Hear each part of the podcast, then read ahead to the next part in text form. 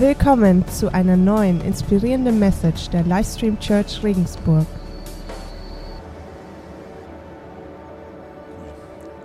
Es ist eine wunderbare Sache, dass Gott versprochen hat, mitten unter uns zu sein, wann auch immer wir zusammenkommen. Es ist eine wunderbare Wahrheit, dass, dass egal ob du ihn fühlst oder nicht, Gott hier ist. Weißt du, manchmal versuchen wir so Sonntage danach zu bewerten, basierend auf dem, wie es sich anfühlt. Ja, Habe ich heute Morgen meinen Gott-Moment gehabt? Habe ich heute Morgen mein Bauchkribbeln gehabt? Und nicht, dass diese Momente schlecht sind und dass es sie nicht gibt. Ja, es gibt sie und sie sind gut. Aber du kannst Gott nicht immer danach bewerten, wie es sich anfühlt.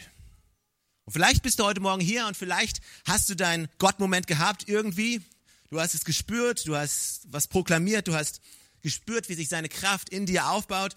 Vielleicht bist du aber auch heute Morgen hier und du hast einfach das getan, was, wo du weißt, dass es richtig ist. Ihn anzubeten und ihn zu loben. Und vielleicht hast du nicht alles gefühlt. Aber ich will dich ermutigen, nur weil du nicht, weil du Gott nicht gefühlt hast, weil du es nicht gespürt hast, heißt es nicht, dass Gott nichts in dir getan hat. Ja, Gott ist am Werk in dir, jetzt in diesem Moment. Und ich habe in den nächsten paar Minuten einfach ein paar Gedanken, die ich mit euch teilen möchte. Der lasst uns einsteigen in das, was Gott hat. Und am Anfang bete ich noch. Jesus, ich danke dir dafür, dass wir hier sind, dass wir hier zusammenkommen können, dass wir dich loben können, dich feiern können, dass wir als Church zusammenkommen können und Gemeinschaft haben können. Ich danke dir, dass du uns weiterbringen willst im Leben, dass du immer eine neue Offenbarung hast für uns, dass du einen Plan für unser Leben hast, dass unser Leben vorangeht. Und ich bitte dich, dass wir nicht einfach nur neue Worte heute hören, nicht einfach nur ja, neue Theorien über dich, sondern dass, dass etwas in unserem Herzen angesprochen wird, dass du in uns arbeitest, dass du in uns, ja, uns bewegst. Amen. Wisst ihr, ich habe mir Gedanken darüber gemacht, was Revival bedeutet. Und ich habe einen Text gefunden, den möchte ich euch einfach mal kurz vorlesen. Revival bedeutet Leben. Es bedeutet die Wiederherstellung von dem, was einmal war. Revival kann man nicht wirklich beschreiben oder erklären, weil Worte nicht groß genug wären, um seiner Größe gerecht zu werden. Es bedeutet, dass Gott sich uns zuwendet und das letzte noch übrig gebliebene Glut wieder zu einer Flamme entfacht, eine Flamme, die niemals vergeht. Revival, das ist Gnade. Gottes Gnade für uns, die sich immer wieder abwenden von ihm, der Quelle des Lebens. Revival bedeutet Leben. Leben im Überfluss, Leben in Stärke, Leben in Hoffnung, Leben in Heil. Ein Leben mit Gott. Das ist Revival. Revival bedeutet etwas zum Leben wieder aufzuerwecken, etwas zurück zum Leben zu bringen. Weißt du, Gott ist ein Gott des Lebens. Gott ist ein Gott des Lebens. Gott ist ein Gott der Liebe. Und er möchte dich neu beleben, neues Leben schenken. Aber du kannst nur etwas zum Leben erwecken oder du kannst nur etwas wieder zum Leben erwecken, was vorher schon einmal gelebt hat. Ich will das nochmal sagen. Du kannst nur etwas zum Leben erwecken, was vorher schon einmal gelebt hat.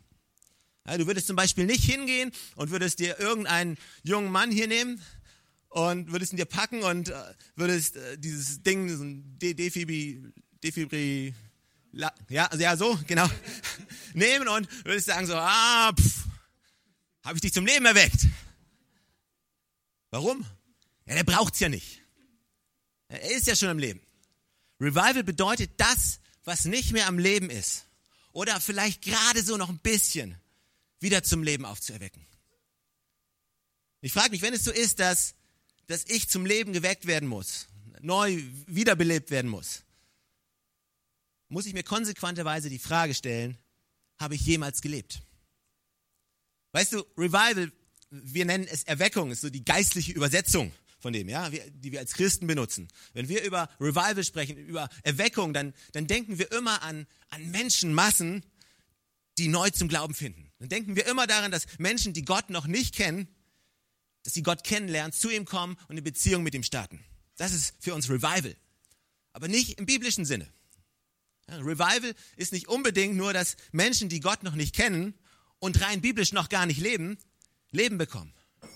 Revival das bedeutet, dass die, die schon einmal gelebt haben, neu erweckt werden. Das heißt, Revival beginnt nicht da draußen, sondern Revival beginnt hier. Revival beginnt nicht bei der Person neben dir, sondern Revival beginnt in deinem Herzen. Revival bedeutet also jemanden wiederzubeleben, bedeutet auch, dass diese Person jetzt gerade nicht da ist, wo sie sein könnte oder sein sollte. Ich sage es das nochmal.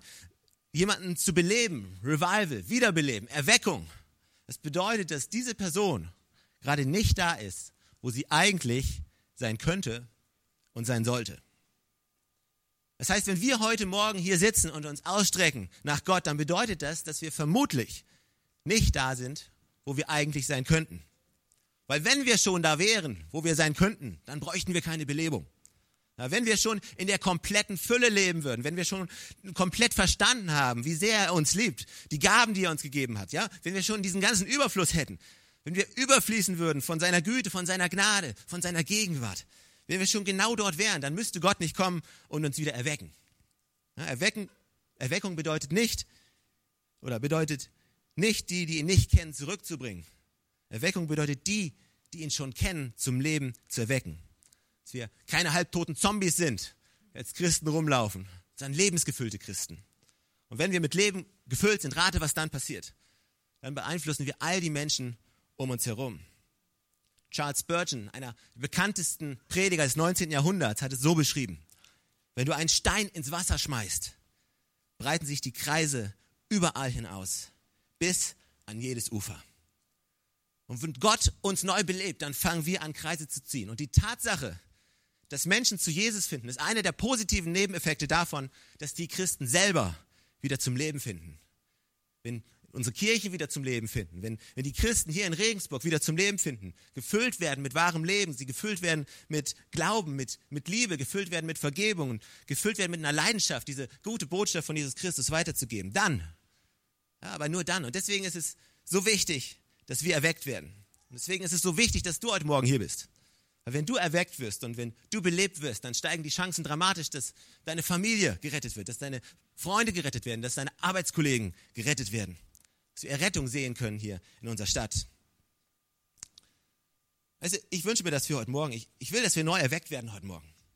Ich bete, dass dieses kleine bisschen Glut, was vielleicht noch übrig geblieben ist in deinem Leben, dass es Gottes anpustet und dass es wieder anfängt zu lodern dass es wieder anfängt aufzuflammen, dass es anfängt zu brennen. Weißt du, manchmal im Leben ist es so, als Christ, man, man setzt sich hin und denkt so nach und stellt sich irgendwie fest, irgendwie, ja, das Leben als Christ, was ich so fühle, ist irgendwie nicht so pralle. Denkst, vielleicht denkst du dir, hey, es ist so wenig da. Was soll das noch? Es, ist, es gibt verschiedene Gründe, warum Menschen erlöschen. Menschen erlöschen durch tragische Umstände. Menschen müssen wiederbelebt werden nach tragischen Umständen, nach, nach Unfällen, nach Dingen, die passiert sind. Manche Christen verlieren den Glauben, verlieren ihren Stand. Und ich meine das nicht anklagevoll, ja, sondern es ist einfach eine Tatsache. Ein Schock passiert in deinem Leben. Irgendwas Schlimmes passiert und es wirft dich komplett aus der Bahn. Und du fängst an, Gott Fragen zu stellen. Weil du verstehst Gott nicht mehr. Warum Gott um alles in der Welt ist das passiert? Warum ist das passiert? Das schmeißt dich aus der Bahn. Du brauchst Wiederbelebung. Und dann gibt es die, die einfach im Hungerstreik sind. Es gibt Leute, die einfach nicht essen. Und weil sie nicht essen, kommt irgendwann der Punkt, wo ihr Körper sagt, es geht nicht mehr. Es funktioniert nicht mehr. Und da müssen die wiederbelebt werden, mit Essen gefüttert werden, aufgepäppelt werden. So viele Christen da draußen sind unbewussterweise im Hungerstreik, weigern sich, eigentlich weigern sich zu, einfach zu essen und warten, dass jemand kommt und mit einem Löffel ihn einflößt. Sorry, ich bin kein guter Löffelfütterer. Das ist nicht mein Job. Ich treffe nie. Frag meine Kinder. Es Witzige ist, wenn du, wenn du Eltern zuschaust, die ihre Kinder füttern, neuen Eltern. Das Witzige ist, du musst dir mal zuschauen, wenn sie den Löffel nehmen und zum Kind führen, und dann musst du auf ihren eigenen Mund achten, der geht dann. Ich habe mir sagen lassen, das ist richtig so, das ist Instinkt, das zeigt dem Kind, dass es, es essen muss. Hat nicht funktioniert bei meinen Kindern. Ey, aber ich bete, dass genau das funktioniert in deinem Leben. Ja, dass du wiederbelebt wirst heute Morgen. Es gibt eine Bibelstelle, die beschreibt das Leben. Weißt du, Gott will dich zu seinem Leben wiederbeleben. Und lass mich, bevor ich die Bibelstelle teile, nochmal zurückkommen zu der Frage. Wenn du belebt werden sollst heute Morgen, hast du jemals gelebt? Hast du jemals gelebt? So wirklich gelebt? Ich, ich frage nicht, hast du geatmet? Oder hast du irgendwie vor dich hinvegetiert oder was auch immer? Nein, nein, ich, ich frage, hast du jemals gelebt? Das ist eine gute Frage. was heißt eigentlich Leben? Heißt Leben einfach so, ja, irgendwie so sein Bestes geben? Irgendwie durch die Welt zu gehen und versuchen einfach das zu tun, was die Welt beschreibt? Ist das ein gutes Leben? Heißt es, also ich, ich rede nicht von so einem Leben, ich rede nicht in dem Leben, wie es die Welt beschreibt, was es heißt zu leben. Weißt du, die Welt malt so ein, so ein wunderbares Bild, was es heißt zu leben. Du hast so viele Optionen, was es heißt zu leben. Erfolg zu haben heißt zu leben.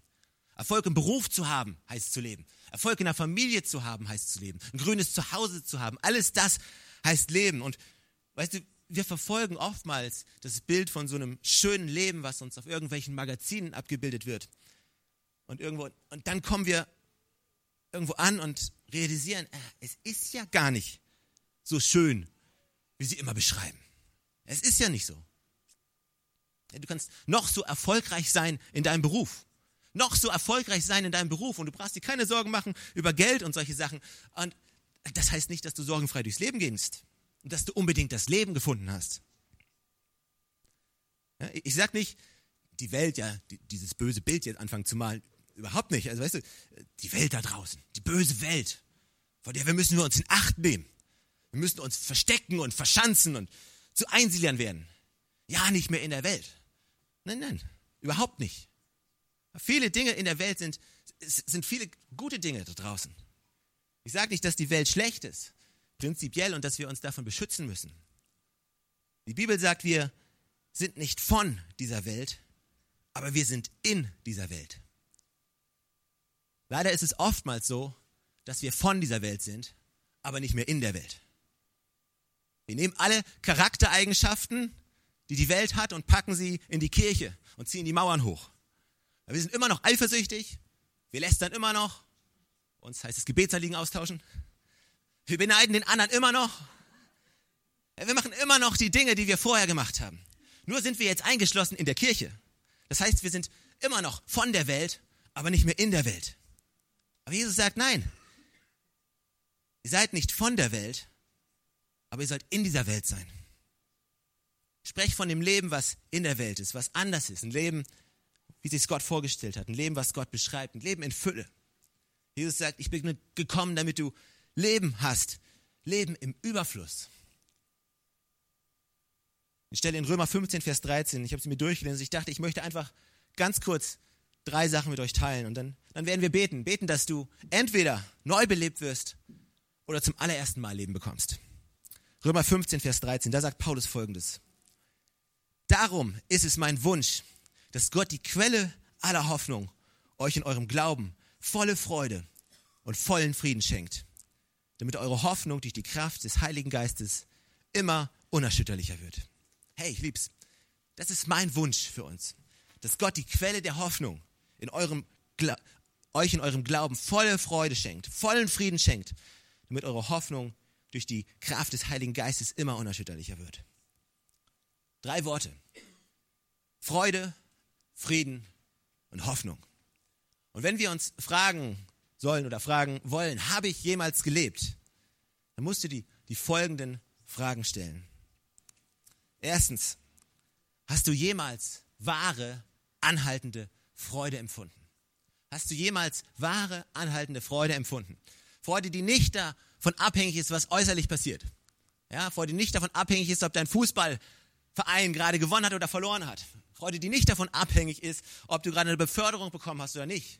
Eine Freude, die nicht davon abhängig ist, ob du gerade eine Steuerrückzahlung bekommen hast oder nicht. Eine Freude, die auch nicht davon abhängig ist, ob du gerade ein Kind bekommen hast oder nicht. Eine Freude, die stetig und die andauernd, wahrhaftig in dir lebt. Und auch wenn alle sagen, hey, warum lächelt der denn immer noch? Warum freut sich der denn immer noch? Was hat denn der für einen Grund, sich immer noch so gut drauf zu sein, sich zu freuen? Weil ich diese Freude in mir trage, die mir keiner nehmen kann. Kein Umstand, keine Sorge, kein Problem, keine Krankheit kann mir diese Freude nehmen. Hast du diese Freude verspürt in dir? Die sagt, wow, Gott, ich danke dir. Hey, du bist einfach gut. Warum? Ich weiß nicht, tausend Gründe. Hey, du bist einfach gut. Ich liebe dieses Lied. Kennt ihr das? Gott ist gut. Alle Zeit. Da, da, da. Kennt ihr nicht?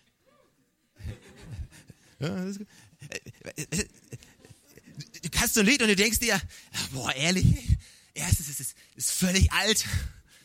Zweitens ist völlig uncool. Drittens ist völlig alt. völlig uncool. Und fünftens, ey, ich habe echt keinen Bock drauf. Aber ey, die Realität ist, ey, Gott ist gut. Und Gott ist gut alle Zeit.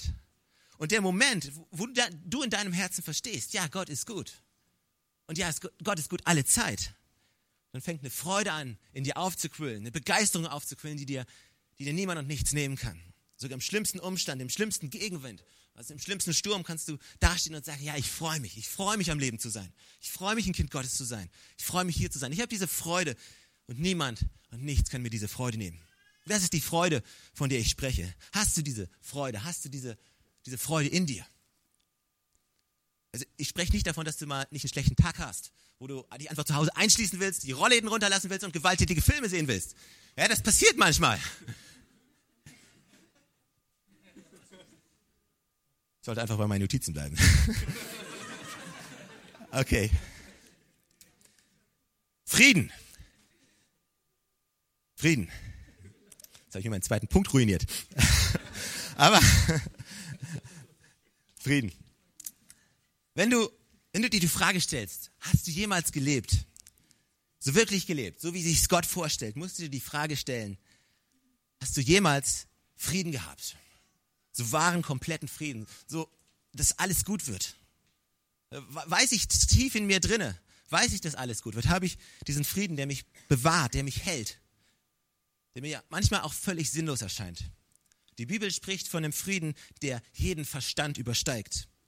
Der Frieden, das, vielleicht ist deine Arbeitsstelle gerade gekündigt worden, aber du hast Frieden. Du weißt, Gott ist für dich. Vielleicht ist gerade eine Krankheit diagnostiziert worden in deinem Leben im Leben von deiner Partnerin oder von deinem Ehemann oder deiner Ehefrau oder aber du hast Frieden, weil du weißt, Gott ist mit dir, weil du weißt, dass dich niemals irgendwas trennen kann von seiner Liebe, weil du weißt, dass am Ende denen, am Ende alle, alle Dinge denen zugute werden, die, die ihm folgen, die ihn lieben. Hast du diesen Frieden? Vielleicht nicht nur für dich, sondern vielleicht auch für deine Kinder. Manchmal ist es einfacher, Frieden für sich selber zu haben und anzunehmen, aber nicht für die Kinder. Hast du diesen Frieden darüber, dass Gott deine Kinder schon hält? Dass Gott dein Kind genauso liebt wie du? dass er es genauso sieht wie du und sich genauso kümmert wie du? Hast du diesen Frieden? Kommt her zu mir, die ihr schwer beladen seid. Ich will euch Frieden geben. Wahres Leben heißt Freude. Wahres Leben heißt Frieden. Und das letzte ist Hoffnung. Wenn du dir die Frage stellst, habe ich jemals gelebt? Musst du dir die Frage stellen, habe ich jemals diese Hoffnung gehabt? Diese Hoffnung, die mich morgens aus dem Bett raustreibt? Diese Hoffnung, die mich dazu anhält, weiterzumachen, auch wenn es auch zwecklos oder sinnlos erscheint? Habe ich diese Hoffnung, von der ich weiß, ohne jeden Zweifel, da wo ich heute bin, da werde ich nächstes Jahr nicht sein. Ja, da, da wo ich jetzt bin, da werde ich in fünf Jahren nicht mehr sein. Ich weiß, da wo ich jetzt bin, da bin ich. Aber hast du diese Hoffnung, dass Gott in dir am Wirken ist, dass Gott dich bewegt, dein Leben nach vorne bringt, dass Gott einen Plan für hat dein Leben, dass Gott eine Berufung hat für dein Leben? Hast du diese Hoffnung? Weil da, wo keine Hoffnung ist, da ist kein Leben. Stell dir mal vor, du wärst jetzt gerade in diesem Moment, wo du jetzt gerade bist, da wärst du für den Rest deines Lebens. Ich glaube, ziemlich vielen von uns würde die Lebenslust so ziemlich vergehen. Weißt du, aber die Hoffnung, die wir haben dürfen, ist da, wo ich jetzt gerade bin. Da werde ich nicht bleiben. Ich habe diese Hoffnung, dass Gott Dinge zum Guten wendet. Ich habe diese Hoffnung, dass es weitergeht. Menschen, die das Leben verlieren, Menschen, die depressiv sind, Menschen, die vielleicht sogar bis zum Suizid gehen, haben ihre Hoffnung verloren. Ich sage nicht, dass wenn du Jesus hast, dass das Leben easy ist. Ja, dass, dass dann keine Probleme mehr im Weg stehen. Und ich sage auch nicht, dass du nicht depressiv werden kannst. Es gibt auch andere Gründe, rein medizinische, weshalb du depressiv werden kannst. Aber wenn du die Hoffnung verlierst, dann verlierst du jede Energie, jede Kraft, dich nochmal aufzustemmen, dich nochmal aufzurappeln, nochmal aufzubäumen, dich nochmal hinzustellen, es nochmal zu probieren.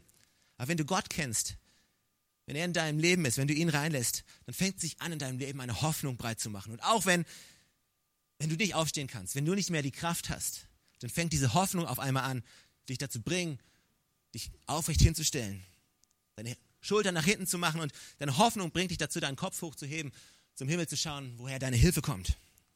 Diese Hoffnung wird dich innerlich stark machen und wird dich aufbauen. Und auch wenn du nicht mehr kannst, dann wird diese Hoffnung für dich stehen. Und auch wenn du nicht mehr gehen kannst, dann wird diese Hoffnung für dich weitergehen. Das ist ein Leben, was Gott versprochen hat. Ich habe euch Leben im Überfluss versprochen. Leben im Überfluss. So sehr, dass dein Becher überfließen wird. Das ist ein Leben, was Gott schenken möchte.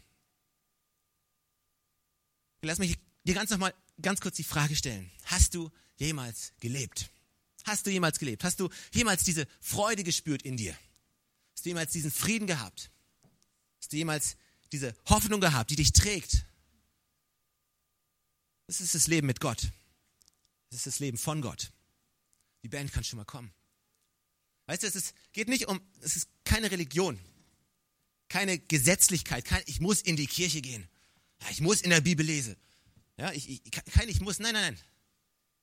Kein ich muss mich zuerst verändern. Weißt du, Leute fragen uns, muss, müssen Leute sich ändern oder müssen, müssen, müssen Leute sich ändern, bevor sie kommen dürfen? Und, und ist es unser Ziel, dass sich Menschen verändern? Unser Ziel ist es nicht, Menschen zu verändern. Unser Ziel ist es nicht, dich zu verändern. Ich kann dich nicht verändern.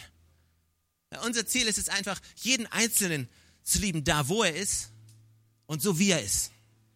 Gott ist der, der verändert. Gott ist der, der Vergebung bringt. Gott ist der, der Leben schenkt. Gott ist der, der anfängt, sich in deinem Herzen, in deinem Herzen zu arbeiten. Gott ist der, der das letzte Urteil sprechen kann. Weißt du, wir sind häufig so, so häufig damit beschäftigt, Urteile zu sprechen. Und das zu sehen, irgendwie zu sehen, dass äußerlich alle reinpassen. Aber meine Aufgabe ist es nicht, dich zu verändern. Ich kann dich niemals verändern. Wir wollen dich nicht verändern. Wir wollen dich einfach lieben, wie du bist und annehmen, wie du bist. Dich in eine Beziehung mit Gott führen. Und wenn du Gott kann, kennst, dann wird sein Leben in dir aufblühen. Und dann wirst du dich verändern. Nicht weil du musst, sondern weil Leben dich verändert. Warum stehen wir nicht gemeinsam auf? Bevor wir jetzt nochmal in seine Gegenwart kommen und bevor ich gleich nochmal komme, möchte ich dir nochmal die Frage stellen. Und nimm den Gedanken mit. Und jetzt, wo wir zu Gott kommen, stell die Frage. Stell sie selbst und stell sie dir Gott. Habe ich jemals gelebt? Habe ich jemals gelebt?